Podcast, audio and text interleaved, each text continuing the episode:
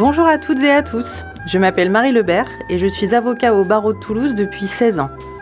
J'exerce au sein de mon cabinet 44 rue Bayard à Toulouse et j'interviens principalement en droit de la famille, droit du travail et contentieux locatif.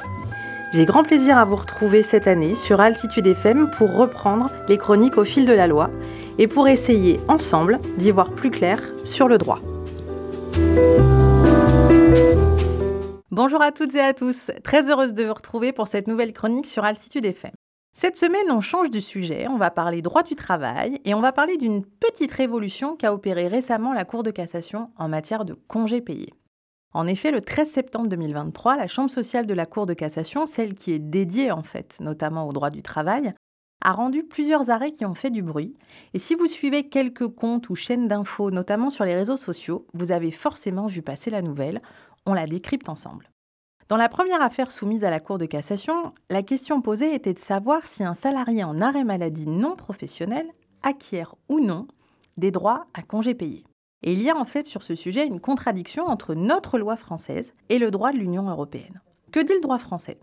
Eh bien, à moins qu'un accord collectif ne prévoie des dispositions plus favorables, les salariés n'acquièrent pas de congés payés lorsqu'ils sont en arrêt pour maladie non professionnelle. C'est l'article L3141-3 du Code du travail qui pose la règle de l'acquisition des congés payés, 2,5 jours par mois de travail effectif chez le même employeur.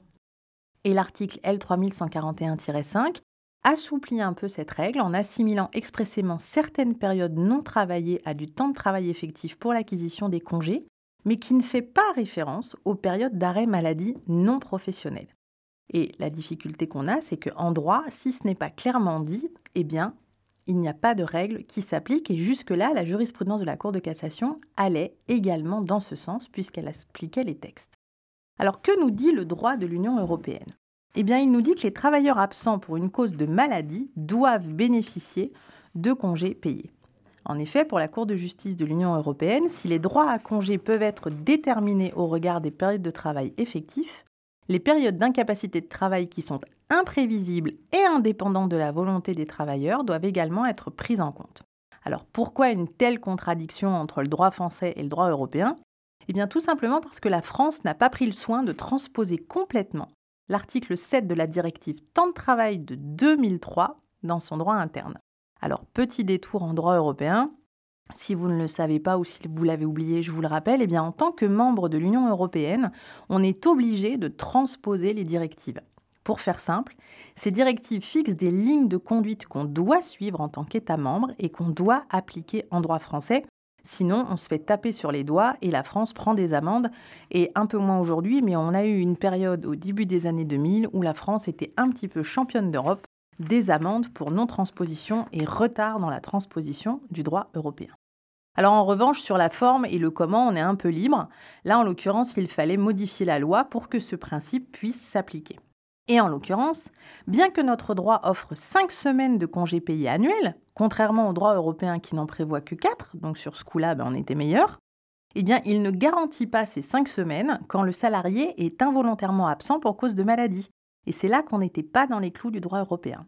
Et donc, eh bien, la Cour de cassation va opérer ce qu'on appelle un revirement de jurisprudence et juger que les salariés dont le contrat de travail est suspendu par un arrêt maladie non professionnel peuvent eux aussi prétendre à leur droit à congé payé au titre de cette période. Autrement dit, vous étiez l'année dernière en maladie et vous n'avez pas cumulé la totalité de vos congés payés, vous allez pouvoir demander un rappel.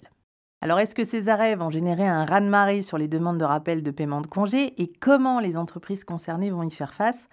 Ça, c'est toute la question des mois à venir parce que les arrêts de la Cour de cassation, c'est une chose, mais la pratique, c'en est une autre. Et je pense que comme toujours en droit du travail, il va falloir beaucoup de communication et de dialogue pour pouvoir reprendre ces dispositions et les inclure dans la pratique, alors que, a priori, personne n'y était réellement préparé. J'espère que cette chronique vous aura aidé, éclairé, renseigné, donné des infos utiles. On se retrouve très rapidement pour une nouvelle chronique sur Altitude FM. Et d'ici là, retrouvez-moi sur les réseaux sociaux, sur Facebook, Cabinet Marie Lebert, ou sur Instagram, Maître Marie avec une communication un peu plus axée en droit de la famille. À très vite. Altitude FM